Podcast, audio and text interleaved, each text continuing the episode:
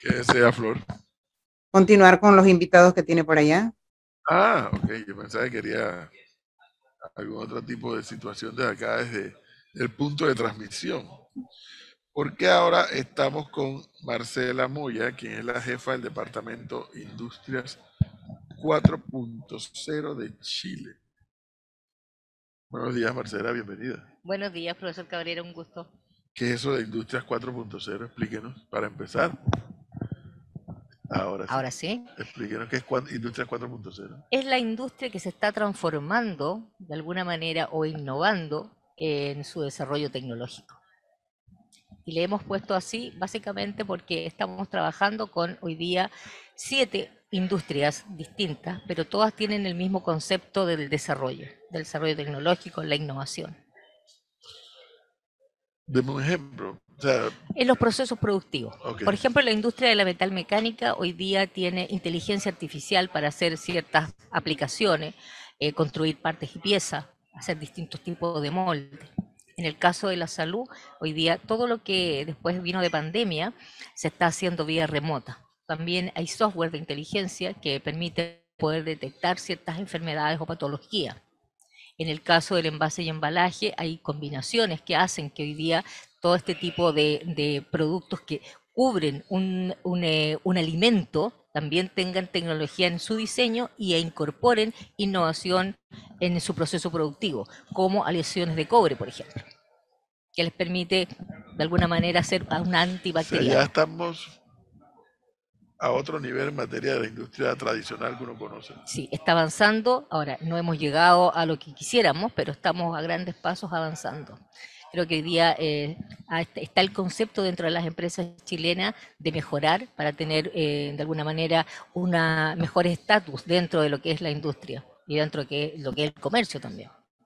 Hay algo que yo vi la última vez que estuve en Chile, que no tiene que ver probablemente con esto. Te dirige, yo estuve en la mina del Teniente. Sí, sí. Y, y bueno, la vi, la conocí, me llevaron hasta allá abajo, vi el movimiento, todo. Pero después fuimos a la ciudad donde están las oficinas de la mina. ¿Cómo se llama la ciudad? No me acuerdo. El, el teniente está en Rancagua. Rancagua. Sí. Bueno, pero relativamente cerca de sexta región. Sexta región. Pero cuando entramos a la, a la oficina, a las oficinas de la administrativas, me imagino, pude ver allí que desde esa oficina, remotamente, manejaban una cantidad de cosas allá en la mina. Así es. Así es. La industria A esos niveles de tecnología estamos a esos niveles y eh, a mí también me toca ver industria minera. Nosotros trabajamos eh, muy ligados a lo que son los proveedores de la industria minera, los proveedores que, que de alguna manera son los que hacen funcionar ¿ah? este ecosistema y hoy día hay dispositivos que permiten poder detectar los movimientos dentro de la mina, em, el tema de las aguas, o sea, hoy día hay software para todo, que se ha ido mezclando un poco con la metalmecánica o con la manufactura avanzada, como le podríamos llamar. ¿Cómo, Pero es así. cómo, se, cómo esa industria 4.0 a la que estamos hablando ahora se logra relacionar y exportar, por ejemplo, hacia otros países desde Chile? Bueno, lo que nosotros hacemos como ProChile es hacer un tra- trabajo desde la capacitación hasta la internacionalización. Hay un proceso de aprendizaje de las empresas cuando están en, en la primera etapa de desarrollo, pero después vamos avanzando y las vamos mostrando y generando alianzas internacionales. O sea, buscar mercados que quieran que sean partner en el fondo, trabajo conjunto, generar alianzas estratégicas. Ahora, por ejemplo, en marzo nos pasó de que fuimos a la feria PDAC, que es una feria eh, de la minería extractiva, donde llevamos un contingente importante de proveedores y eh, fue tan bien acogido el desarrollo tecnológico de una empresa Antofagasta que de alguna manera generaron inmediatamente una alianza de negocio que permite que los chilenos pongamos ciertos conocimientos y ellos hacen todo el, el dispositivo, digamos así. Industria 4.0. No, esto es otro nivel ya. Yo creo que a lo mejor es el nombre, el nombre, pero es- es- vamos por la línea, vamos por la línea. A lo mejor el nombre es muy ostentoso, pero sí vamos por la línea eh, y también eh, yo creo que aquí hay un tema en la región, a nivel latinoamericano. Creo que eh, estamos trabajando muy en conjunto con otros mercados que también ayudan a potenciar. ¿no? Pero sacando de la discusión el cobre, ¿en qué otros niveles de industrialización tiene Chile? Quitando el cobre, que sabemos que ahí está a nivel industrial. Forestal. El área forestal hoy día también está haciendo eh, viviendas que son tecnológicas. ¿ah? Viviendas que tienen incorporado eh, armar y desarmar con un tipo de, mecanismo que son eh, adaptables, ¿ah? Que a veces son mucho mejores, son estructuras que uno podría decir, mira, son casas como, como rápidas de construir, pero son tan bien diseñadas ¿ah? y tan fortalecidas que realmente son una vivienda casi exclusiva. O sea, Wow. Y tenemos empresas que se han ido instalando, buscando el mejor eh, reporte de ingreso y la mejor promoción, se han instalado en algunos mercados. Una casa de esas, ¿cuánto puede llegar a costar en dólares?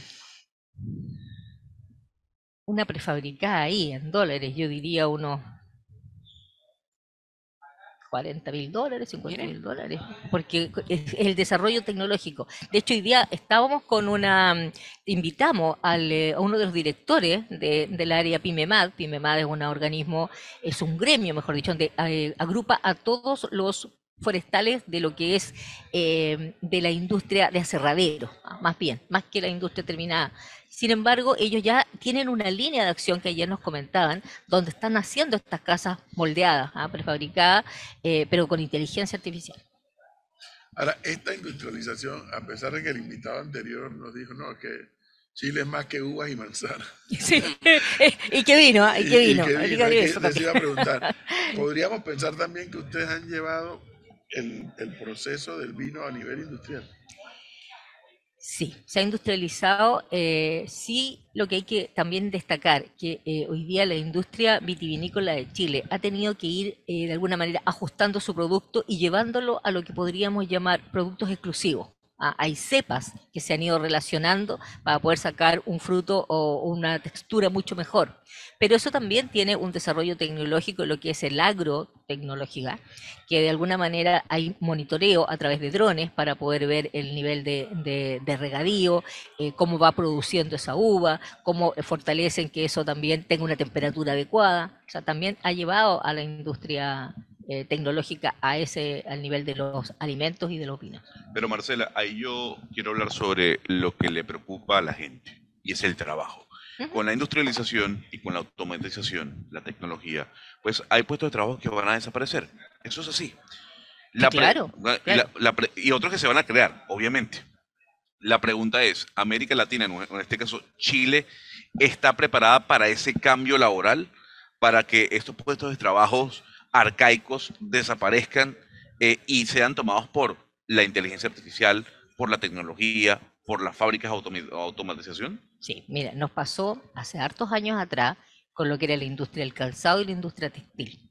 Teníamos una industria textil muy potente hace unos 30 años atrás y se tuvieron que reconvertir porque lamentablemente la industria asiática llegó eh, con unos precios bastante, bastante acogedores, voy a decirlo así, Claro. y que se tuvieron que reinventar. Entonces, hoy día hay una mm, necesidad de la industria chilena en avanzar, en mejorar, porque claro, como dices, eh, sí, se pierde un puesto de trabajo porque hay cosas que ya no se hacen con un martillo. Sin embargo, hay una beta que hoy día se ha tomado, ha sido muy potente, en valorar lo artesanal. O sea, hay empresas que hacían ciertas cosas, por ejemplo, en el caso de los muebles. Los muebles, hay dos industrias grandes de muebles en Chile, pero es muy difícil exportar los muebles por el peso y por el volumen. Sin embargo, eh, hay empresas que se han dedicado a hacer muebles ensamblados, manufactura 100% manual y tienen un precio mucho más elevado. Y ha ocurrido que vienen intereses de algunos mercados en tener algo muy exclusivo de maderas nativas, algo muy, muy puntual. Entonces ha ido lentamente, y debo decirlo, lentamente reconvirtiéndose. Entonces lo que esperamos que en algún momento, claro, este es un dolor para gran parte del pueblo, ¿ah? digámoslo así, que eh, se ve sin, mm, sin un trabajo, es, porque lo pierde por una máquina. Pero también está la mirada de decir reconvertirse, como lo hizo la industria textil, la industria del calzado, que hoy día eh, están en un súper buen nivel, pero, pero no con las ventas que tenían Claro, antes. pero tiene que ir de la mano también esa reconversión con la educación, por, Por ejemplo. supuesto, por supuesto. O sea, no se puede pedir una reconversión hacia lo tecnológico sin darle educación a las nuevas generaciones de lo que, de lo que se tiene que hacer para un futuro. Para eso las hay, eh, eh, ¿cómo se llama? Universidades ah, y centros tecnológicos que están trabajando en eso. Y hay gremios que están apadrinando estos centros tecnológicos que ayudan al desarrollo de los jóvenes en algunas actividades que son mucho más manuales, ¿ya? Mire, ¿Cuándo comenzó esta estrategia? La, ¿Cuál estrategia? ¿La del 4.0? El o 4.0, de 3.0? Yo- llevar, de llevar a la industria a este, a este otro nivel. Yo diría que esto hace alrededor de unos 10 años. Es algo también nuevo. ah, y, y nos ha costado. No es tan fácil, porque hay que, es una inversión para las empresas, y una inversión no menor. 10 años, estamos hablando el segundo gobierno de Bachelet. Yo diría que por ahí, más o menos. 10 Y yo quiero rescatar esto e insistir, porque como dije con el invitado especial eh, anterior, Chile, repito, ha tenido gobiernos de izquierda, ha tenido Sí, claro. de derecha, ha tenido gobiernos de centro y ha tenido dictadura. Pero ha tenido la sabiduría de tener continuidad en una serie de Sí. estrategias, Sí. independientemente del matiz ideológico de cada gobierno, estratégicamente ha mantenido eh, una conducta para lograr un objetivo, una es. actitud para lograr un objetivo. Por eso pregunté, ¿de hace cuántos años? Ya Industria 4.0, hace 10 años era el gobierno de la señora Bachelet, Sí. después era de izquierda, después vino el señor eh, Piñera, de derecha, y después vino el señor Boris, que es el actual presidente.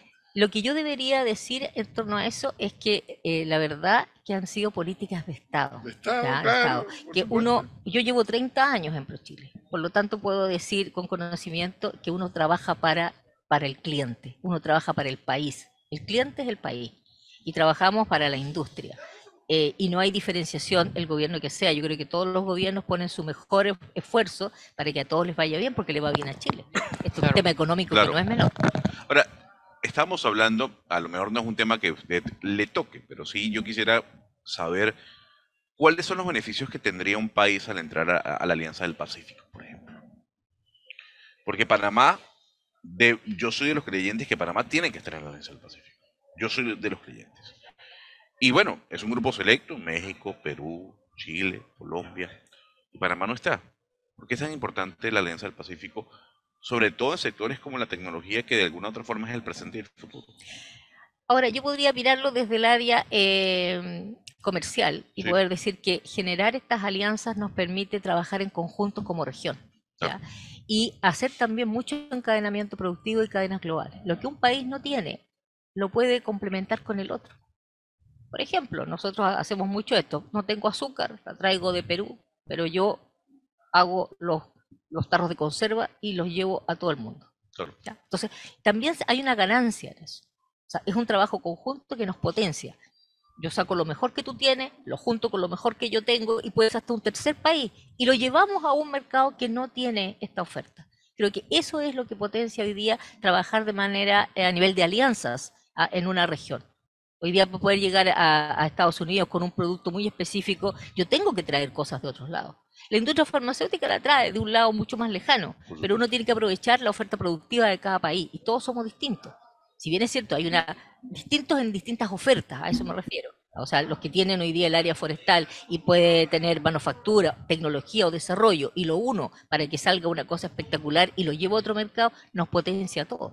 Entonces, como región, yo diría que es un tra- una alianza permite que la- el, el lado económico sea mucho mejor, Ahora, hay, nos hay, beneficia. hay- hay un tema que usted mencionaba, yo, y usted dijo, tengo 20 años aquí. 30. Eh, 30, 30 No le saque años, 10, no le más, 10. No me saque 10 Diez porque tengo años más. 30. ¿no? 10 años más. Y aquí hemos conversado siempre de el daño que le hace al país, en este caso Panamá, el cambio de gobierno sobre algunas políticas que se tienen que continuar. Para nadie es un secreto que Gabriel Boric es la antítesis de Sebastián Piñera. Eh, la consulta es, ¿cómo, ¿cómo se ha mantenido y cómo se han manejado las políticas dentro de eh, Chile a nivel comercial con los cambios de gobierno tomando en cuenta sus diferencias ideológicas? ¿Se ha sentido? Siendo bien honesta, yo creo que hay cosas que sí se pueden decir que se han, han sentido, pero uno como funcionario público trata de aplacar eso. Cuando nosotros diseñamos una estrategia para fortalecer o privilegiar o, o poner en el tapete a una determinada industria, uno no está pensando en sus creencias políticas, uno está pensando en la parte económica y que va a beneficiar al presidente que esté de turno. Uno siempre tiene que trabajar para Chile y el presidente que sea es Chile, es nuestro Es que representante. funcionario no tiene eso claro, se enreda todo. Se enreda todo. Entonces yo creo Y que... eso lo- es muy común acá. claro, El uno- funcionario piensa que trabaja para el partido que lo nombra. No, no, no. Uno trabaja No para Chile. Uno trabaja para Chile y se respeta al presidente que sea y se apoya al presidente que Claro. sea. Uno no puede eh, funcionar mal porque si no el país no funciona. Entonces, al contrario, uno tiene que establecer. Uno puede tener distintas opiniones, pero uno sabe que está haciéndolo por el bien de nuestro país. Decía Gonzalo hace un momento, como en efectos así, que la inteligencia artificial va a hacer que desaparezcan puestos de trabajo. Usted respondió a eso con la reconversión. Eh, ¿Tienen en Chile ustedes eh, instancias? Porque si, es cierto, si bien es cierto, van a desaparecer posiciones de empleo, o sea, son verdad, son hechos ciertos, no es menos cierto que también van a aparecer posiciones ahora mejor remuneradas por una mano de obra mejor, más y mejor calificada. ¿Tienen ustedes eh, instancias para preparar a la gente para eso? Pero Chile es el, es el último eslabón de la cadena. Pero previo a eso tenemos un trabajo con el Ministerio de Economía donde están, eh, eh, eh, ¿cómo se llaman? Eh, eh, áreas ya que cubren ciertas debilidades, como Cercotec, Corfo, que son organismos públicos también, que van en ayuda de la empresa previo a que exporte. Entonces, hay hoy día eh, concursos, uno presenta proyectos de ventanilla abierta donde puede pedir apoyo económico para desarrollar un determinado producto o servicio. Lo mismo ocurre con el Ministerio de Ciencia. El Claro. Ministerio de Ciencia también hace lo mismo a nivel de proyecto para beneficiar hoy día estos nuevos desarrollos, ¿ah? la innovación. Entonces, se va preparando desde otros organismos. Cuando esas empresas están preparadas, lo que nos toma ProChile para internacionalizarlo. O sea, es una cadena de trabajo. que hay, hay, hay una realidad en América Latina y son nuestras estabilidades políticas, sociales, incluso económicas. Eh, de arriba hacia abajo, desde México hasta Argentina. Y esas, esas inestabilidades, ahora sí, pueden generar algún tipo de zozobra, pueden generar algún tipo de, mm, de susto sobre el empresario que va a invertir. Chile vivió un cambio, una explosión social hace cuestión de años que derivó en lo que hoy eh, está en el gobierno. El presidente Boric con todo su triministerial. ¿Qué garantía le da Chile en estos momentos a ese inversor extranjero que quiere ir a Chile? Que ve a Chile como un país, siempre fue la reina de- del continente, eh, pero que le deja temor o que tiene ese temor de que no vuelva a pasar lo que pasó hace algunos años atrás. ¿Es Chile estable económica, social y políticamente en este momento para invertir? Yo no querría exponer con algo que no puede pasar, pero me, me da la sensación desde la mirada nuestra que eh, nuestro eh, servicio, que es Invest Chile, está haciendo lo posible porque así sea. Eh, le damos las mejores garantías a los inversionistas. Hoy día hay un interés también en el tema minero que haya inversión, porque si no hay inversión, hoy día tampoco tenemos tanta producción. Por lo Claro. tanto, es bienvenido. Ahora, lo importante es que esos inversionistas también eh, generen puestos de empleo, ¿ya? que le den empleo a nuestra gente. Eh, si bien es cierto, hoy día en el área minera hay mucho de eso.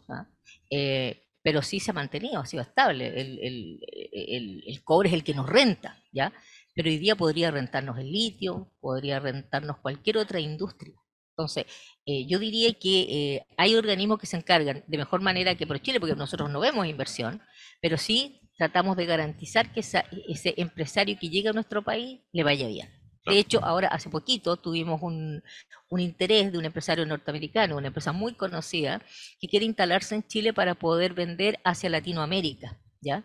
Eh, y nosotros, como ProChile, no intervenimos directamente, pero sí lo queremos apoyar para que él no solo se instale, sino él logre exportar a esos mercados. Le estamos dando también una mirada de internacionalización a los que están en Chile.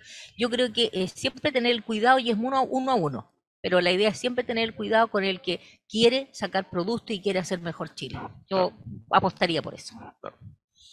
Marcela, muchas gracias. Muchas gracias a ustedes, pues. Muy amable Gracias. por compartirnos toda esta, estos conocimientos, esta información, sobre todo, en donde nuevamente rescato el tema de la continuidad, rescato el tema de políticas de Estado, políticas públicas que son políticas de Estado, es la forma de salir adelante, Así no es. cambiando cada cuatro, cinco seis años. Eso Eso no avanza. Eso no avanza. Gracias. Retrocede. Muy amable.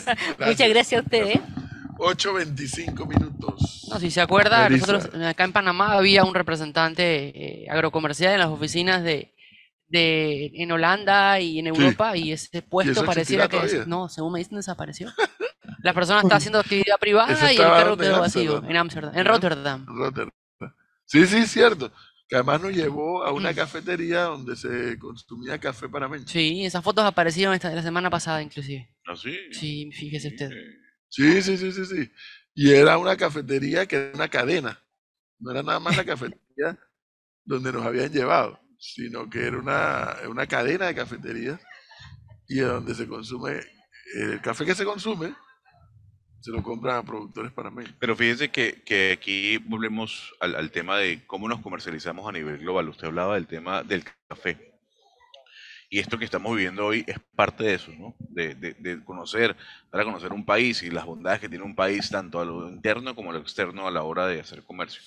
El café panameño es tal vez uno de los mejores del mundo, eso hay que decirlo.